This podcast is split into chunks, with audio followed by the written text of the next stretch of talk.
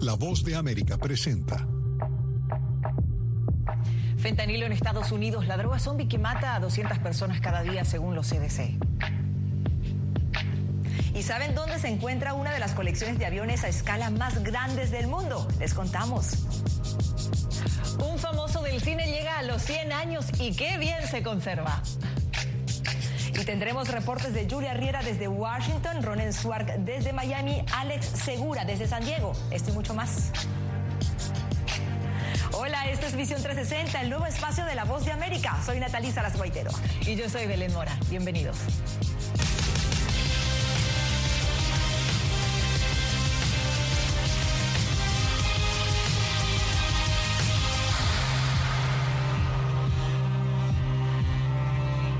Hablemos de la crisis del fentanilo en Estados Unidos, una droga responsable de un récord de muertes por sobredosis. Fíjate, Belén, que los Centros para el Control y Prevención de las Enfermedades anunciaron que las muertes por sobredosis de fentanilo aumentaron en un 94%. Esto se traduce aproximadamente en 200 fallecimientos diarios. Pero ¿cómo comenzó? En los 90 algunas farmacéuticas impulsaron el mercadeo del analgésico clorhidrato de oxicodona que se vendía solo con prescripción. Años después esto resultó en una epidemia de adictos según expertos. Y fíjate que en la actualidad los Centros para el Control y Prevención de Enfermedades aseguran que el fentanilo es hasta 50 veces más fuerte que la heroína y 100 veces más fuerte que la morfina. Y en abril la Casa Blanca catalogó el fentanilo adulterado como la nueva amenaza de aquí de Estados Unidos. Pero muchas son las aristas de este tema. Hoy nos vamos a enfocar en los efectos del fentanilo en la salud y las secuelas que deja. Efectivamente, y para eso nosotros vamos a hacer un contacto con Julia Riera desde la Casa Blanca. Julia, ya que nos referimos a un tema de política nacional, ¿qué es lo que dicen los organismos de salud sobre los efectos a corto y largo plazo del fentanilo? Como ustedes bien comentaban, el fentanilo es un fuerte analgésico utilizado para calmar el dolor. Pero aquí en Estados Unidos estamos viendo cómo se produce de manera ilegal y en este momento se trata de una de eh, las drogas más devastadoras para el país, según autoridades como la DEA. Les cuento que algunos de los efectos del fentanilo para el cuerpo humano son la euforia extrema, la somnolencia, el estreñimiento o la confusión. Nosotros tuvimos la oportunidad de hablar con la doctora Nora Directora del Instituto Nacional sobre el Abuso de Drogas de Estados Unidos, quien nos explicó qué otros efectos puede tener el fentanilo para el cuerpo humano. Vamos a verlo paraliza los músculos del, tórax de tal forma que la persona no puede hacer esto. Y eso se llama rigidez del, del tórax. Cuando alguien está tomando fentanilo, está básicamente variando el aumento, la, concentración, los niveles de oxígeno que hay en la sangre y que son los que llegan al cerebro. Pero la sobredosis puede ser de tal forma que aunque no pierdas totalmente la conciencia, disminuye la oxigenación del cerebro y esto produce daño neuronal. Ahora, Julia, explicó la doctora por qué llega el fentanilo a ser tan adictivo. Natalia, hay que tener en cuenta que el fentanilo puede ser entre 50 y 100 veces más potente que la morfina. La doctora explicó que debido a esta alta potencia, las personas que empiezan a tomar fentanilo es más probable que se vuelvan adictas. La doctora también nos explicó que para una persona que no consume drogas, dos miligramos de fentanilo pueden ser suficiente para matarla, algo que demuestra que una mínima dosis puede ser fatal. Si es alguien que está consumiendo frecuentemente opiáceos, por ejemplo, alguien que está tomando heroína regularmente, desarrolla tolerancia, lo que, lo que básicamente significa que para producir un efecto requieres mucho más alta dosis. De tal forma que por ejemplo, a, cualquiera de nosotros nos dan un cuarto de miligramo de fentanilo, eso va a disminuir nuestra la frecuencia de respiratoria. Pero si tú tienes tolerancia, puedes aguantar 5 miligramos, 6 miligramos, que a mí me van a matar tres veces. Pero vamos a ver los rostros de quienes han vivido la pesadilla del fentanilo. Julia, cuéntanos quiénes son Megan y Johnny. Conocí a Megan y Johnny aquí en Washington. Ellos trabajan en un centro de reducción o mitigación de daños llamado HIPS y ayudan a personas que en este momento quieren salir de la adicción a las drogas. Nos abrieron su corazón y nos explicaron que ellos ayudan a estas personas desde su experiencia, porque en el pasado también fueron adictos a las drogas. Johnny nos dijo que lleva limpio 10 años, lleva 10 años sin probar drogas y en su caso él no probó el fentanilo porque cuando él era adicto el fentanilo no era una droga tan popular. En cambio, Megan nos dijo que lleva tres años sin consumir drogas y ella sí que fue adicta al fentanilo en un pasado. Les advertimos que las imágenes que acompañan sus testimonios son fuertes y recomendamos que no sean vistas por menores.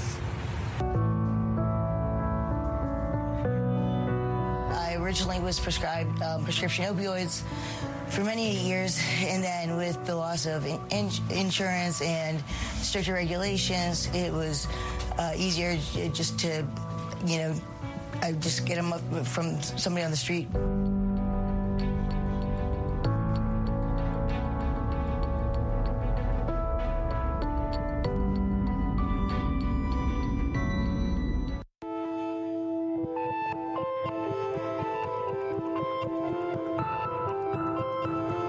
Unfortunately, you were already addicted to that point and could not function without it.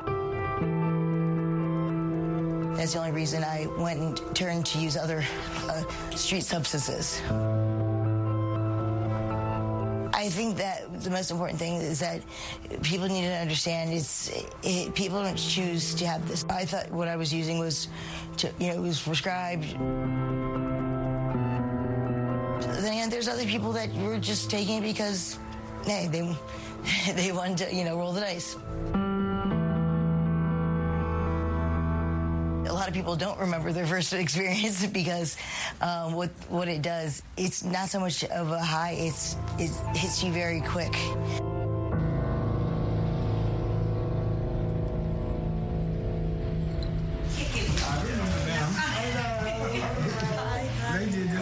Fentanyl now is essentially in everything over 90% of the overdoses that are fatal are fentanyl. Back here is where we have showers. It used to be heroin was the most likely thing to die from and opioids.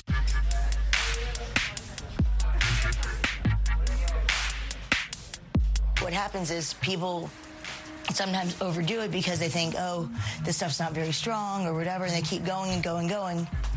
And then by the time it hits, it's too late.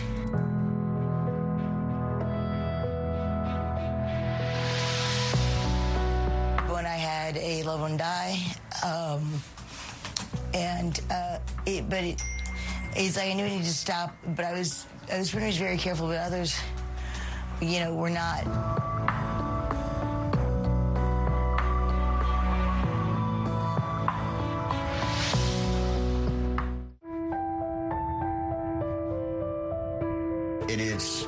So depressing sometimes because you're just inundated with death and just and like poverty and stuff. Blister pack, like uh, like Sudafed or anything like but that. But it's still some of the best people you ever meet, and anything we can do to help them, like, is really reward on its own.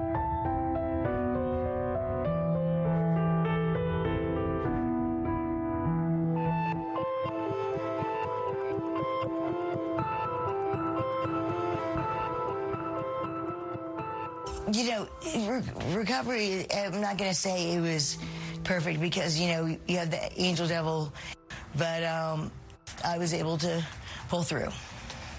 So, yeah, it took a few times, though. it took a few tries. But it is an epidemic, just like anything else. And, it, you know, it's, you know, education, education. I'm a recovered addict. I'm coming up on 10 years. And when I got when I got myself together, I went back to school to get a social work degree because my mission was to be able to bring the things to people that I wish I had. I went from being unemployed in a squad, high school dropout, separated, to having my marriage be fantastic. I have a degree, I have a career. Staying safe and staying alive whatever manner you can is what I like to focus on.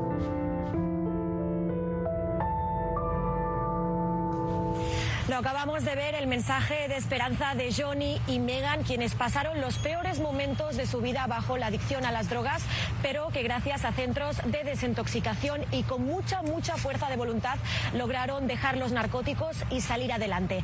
Belén, Natalie, ellos son la viva imagen de que realmente se puede salir del mundo de las drogas y comenzar de cero. Así es, Julia, y buscar solución. Y fíjate que recientemente Julia y Belén, la Casa Blanca anunció un plan para reducir en un 15% las sobredosis por fentanilo, esto para el año 2025. Pero además, la Administración de Alimentos y Medicamentos aprobó la comercialización, esto sin restricción, del Narcan. Para los que no saben lo que es el Narcan, se trata de un aerosol nasal que combate los efectos de sobredosis por opioides. Definitivamente es un tema del que seguiremos hablando. Julia, muchas gracias. Bueno, tiempo de una pausa. Al regreso, Miami cambia el brillo del sol por el balón de oro. ¿Cómo es esto, Belén?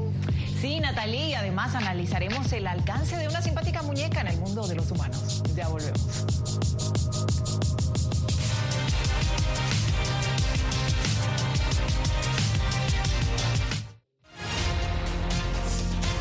Actualidad. Que la inteligencia artificial va a estar presente en nuestro día a día. Intentan sacarse de encima a trabajadores. Análisis. El cambio climático está teniendo muchísimos impactos. Que afecta siempre a los más vulnerables. La región necesita ayuda. Debate. Proteger a las escuelas con armamentos. Es una total eh, ridícula, es algo inverosímil. Con la información más allá de los titulares. Todas las semanas por La Voz de América. Desde Washington, le saluda Gonzalo Abarca una nueva visión.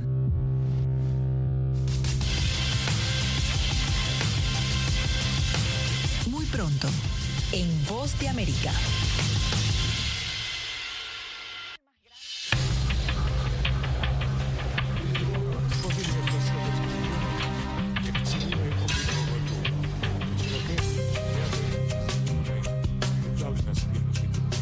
Ucranianos en las Américas. Una nueva historia en todas las plataformas de La Voz de América.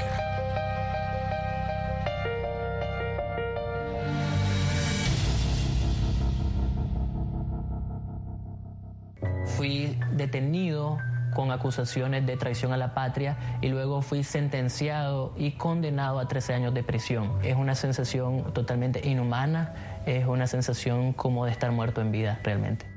¿Qué sientes cuando tocas? Cuéntame. Pues me siento eh, contento, siento que puedo expresar mis emociones.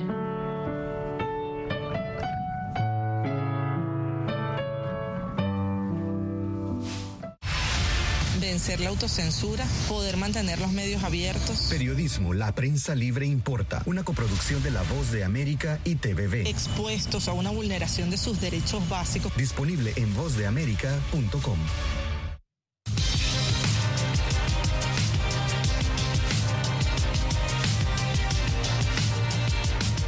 Continuamos en Visión 360 y arranca el Comic Con en San Diego, California, la convención anual más grande y una de las más importantes del mundo sobre cómics y cultura pop. Allí se encuentra Alex Segura. Alex, ¿cuál es el ambiente que se vive este año?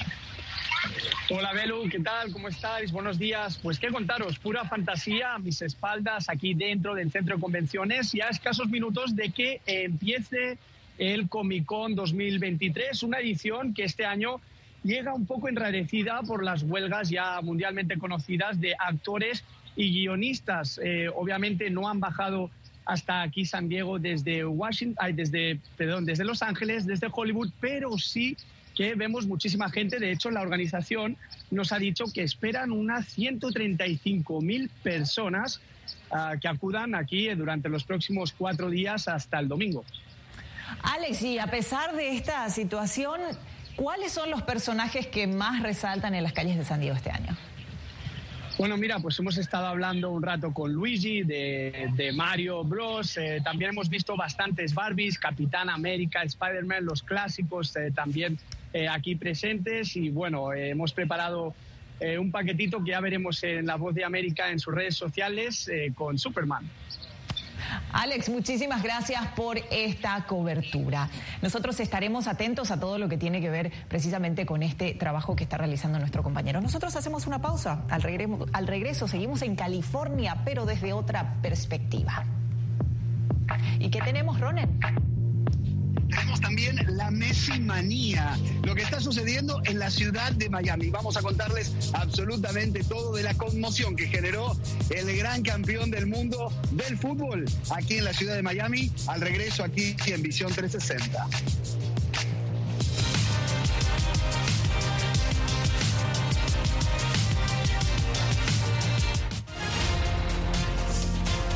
Actualidad. Que la inteligencia artificial va a estar presente en nuestro día a día. Intentan sacarse de encima a trabajadores. Análisis. El cambio climático está teniendo muchísimos impactos. Que afecta siempre a los más vulnerables. La región necesita ayuda. Debate. Proteger a las escuelas con armamentos. Es una total eh, ridícula, es algo inverosímil. Con la información más allá de los titulares. Todas las semanas por La Voz de América. Desde Washington, le saluda Gonzalo Abarca. Una nueva visión.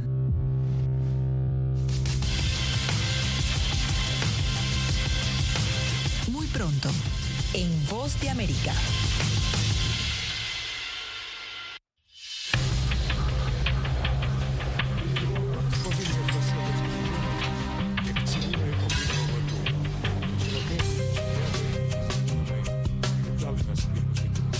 Ucranianos en las Américas. Una nueva historia en todas las plataformas de La Voz de América.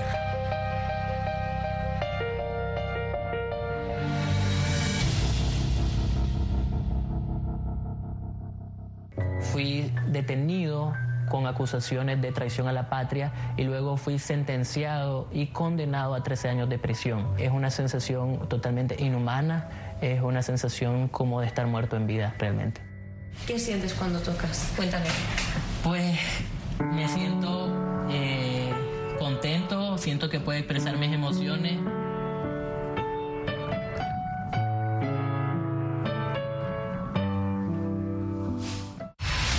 Vencer la autocensura, poder mantener los medios abiertos. Periodismo, la prensa libre importa. Una coproducción de La Voz de América y TVB. Expuestos a una vulneración de sus derechos básicos. Disponible en vozdeamerica.com.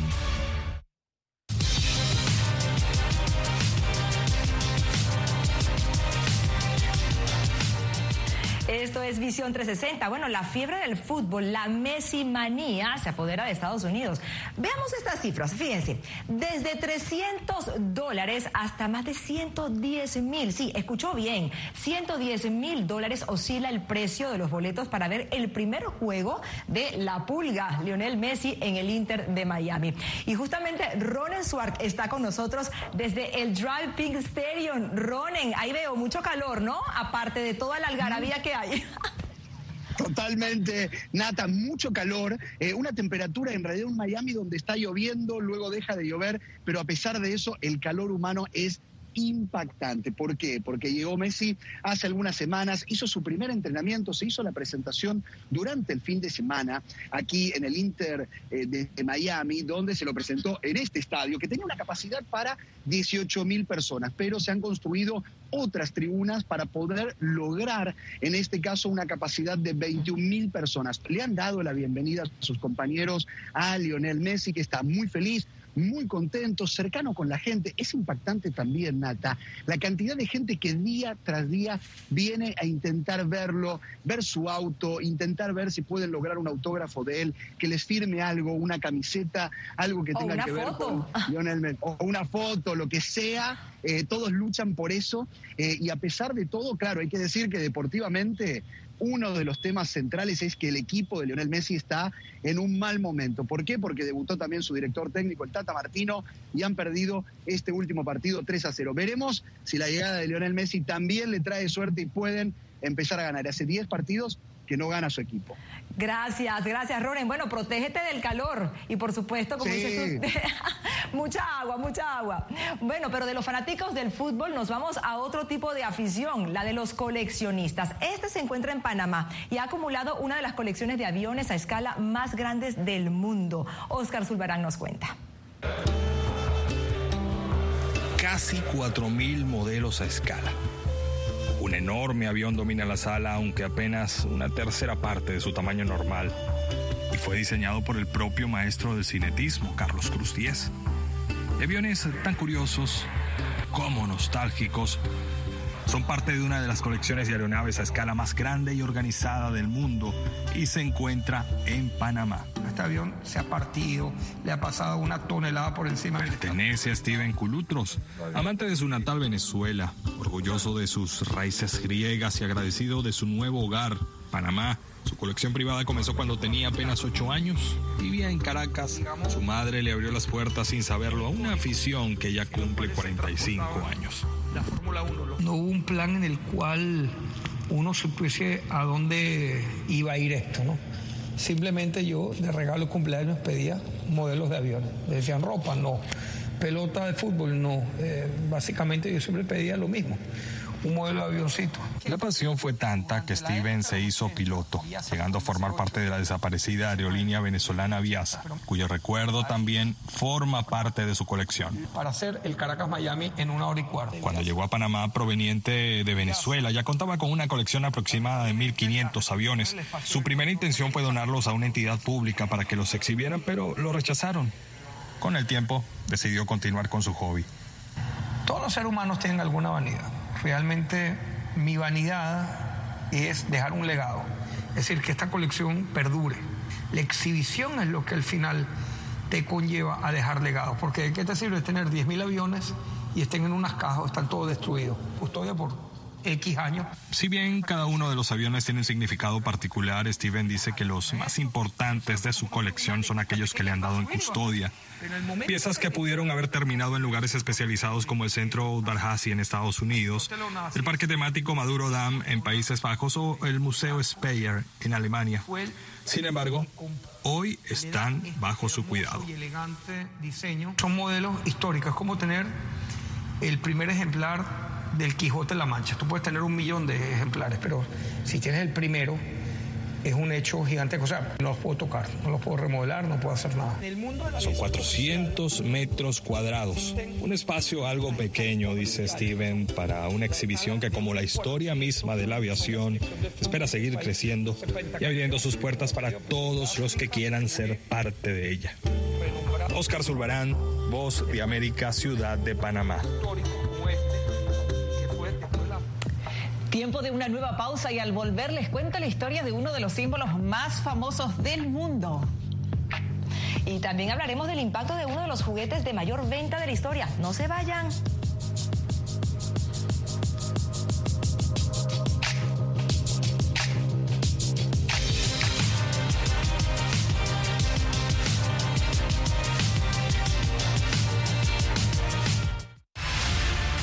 De las instituciones es uno de los graves problemas que tenemos. Periodismo, la prensa libre importa, una coproducción de La Voz de América y Guatevisión. Una de las patas que sostiene la democracia debe ser la libertad de prensa. Disponible en voceamerica.com. En tiempos de cambios, cuando el mundo parece incierto y lo que escuchamos no refleja lo que vemos,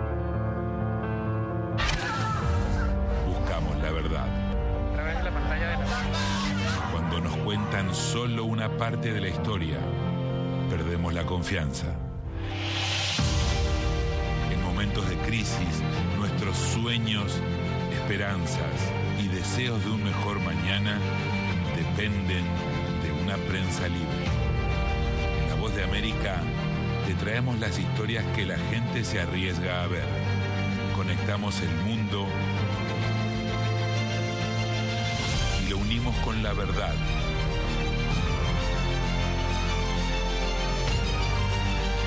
Voz de América te presentamos el panorama completo.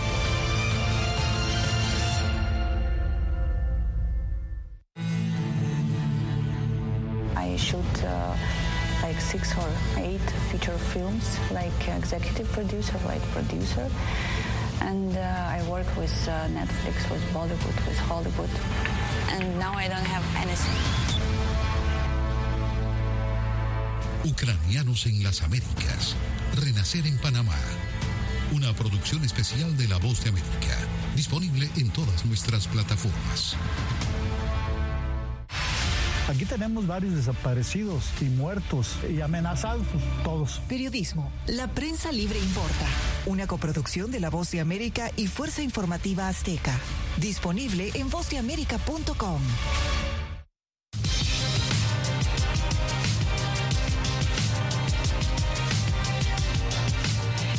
estrena película es Barbie. Así es, la conocida muñeca nacida en el 59 llega al mundo de los humanos ahora. Así es, Barbie pasó de ser un juguete para niños a un símbolo de las conquistas femeninas en el mundo. Bueno, como señala una campaña de la empresa Mattel, Barbie es tan diversa que refleja el mundo tal y como se ve hoy día. Por ejemplo, con muñecas como la Barbie con vitiligo, en silla de ruedas, con síndrome de Down o con cuerpos no tan esbeltos. Bueno, y sobre el fenómeno Barbie nos acompaña la doctora Llorelis Acosta, psicóloga clínica y social. Doctora, ¿cómo se explica el impacto cultural y sociológico de la Barbie? Hola, ¿cómo están? Gracias. Pues no es primera vez que un juguete pasa de la pantalla eh, a la pantalla grande. El atractivo aparentemente dirigido a los niños, en realidad está apuntando a los adultos y está apelando a nuestra nostalgia, adultos de varias generaciones que han seguido la evolución de la Barbie. Y es un ejemplo de cómo los juguetes impactan nuestra historia y nuestra mente. Por tanto, detrás de esa campaña publicitaria con personalidades, actores, redes, escritores famosos, hay un ícono de la moda que ha contado la cultura y la historia de parte de la sociedad. Y precisamente, doctora, ¿puede la fuerza de una tendencia como lo es este juguete de alguna manera dirigir los eventos sociales? Sí, claro. Eh, fenómenos como ventas, moda, opinión pública pueden verse impactados por, este, por esta muñeca. Y Barbie ha ido cambiando su cara, su peinado, su maquillaje, respondiendo a las distintas tendencias. Por eso Barbie es moda, hay diseñadores que han querido participar en ello, también es accesorios que incluyen tecnología, computadoras, teléfonos, en fin, Barbie es multifacética, ha representado muchísimas profesiones, personajes que van desde lo antiguo hasta em, personajes de película, ha sido embajadora UNICEF y también imagen de diversas campañas y marcas publicitarias. Por eso todo lo que gire alrededor de ella puede generar tendencias, discusiones y noticias. Doctora, muchísimas gracias por esta información. ¿Vas a ir a ver la película? Bueno, yo no sé, vamos a ver. Vamos a ver, vamos, juntas, vamos juntas.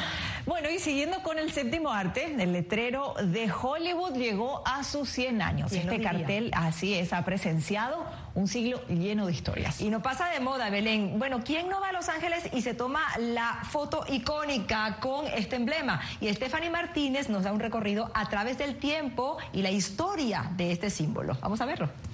El letrero de Hollywood situado en la cima de la montaña Lee en Los Ángeles es sin duda uno de los monumentos más emblemáticos a nivel mundial. Sin embargo, lo que hoy es un símbolo cultural se remonta a los primeros días de la industria cinematográfica, cuando el icónico letrero se erigió como una ingeniosa herramienta promocional.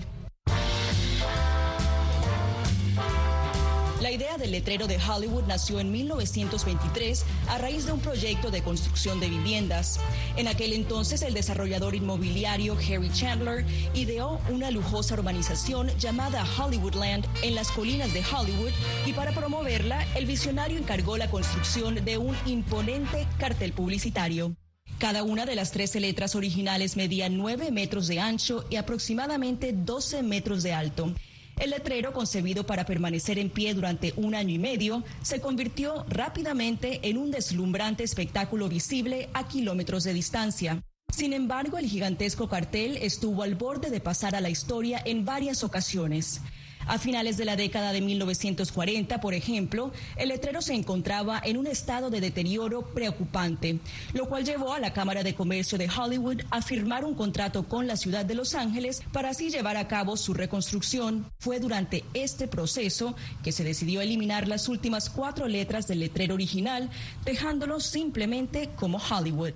Luego, en 1978, la Cámara determinó que el letrero requería una reconstrucción y estimó que el costo sería de unos 250 mil dólares. Sin embargo, gracias a una exitosa campaña pública liderada por el fundador de la revista Playboy, Hugh Hefner, destacadas personalidades del mundo del espectáculo unieron fuerzas para llevar a cabo su restauración. El Hollywood Sign, hoy después de 100 años, continúa representando los sueños y aspiraciones de miles de personas e innumerables artistas. Desde Los Ángeles, Stephanie Martínez, Voz de América. Llegamos al final de esta edición de Visión 360. Les acompañó Belén Mora. Y yo soy Natalisa Lasguaitero. Recuerden seguirnos en nuestras redes sociales, Voz de América. Nos vemos la próxima semana.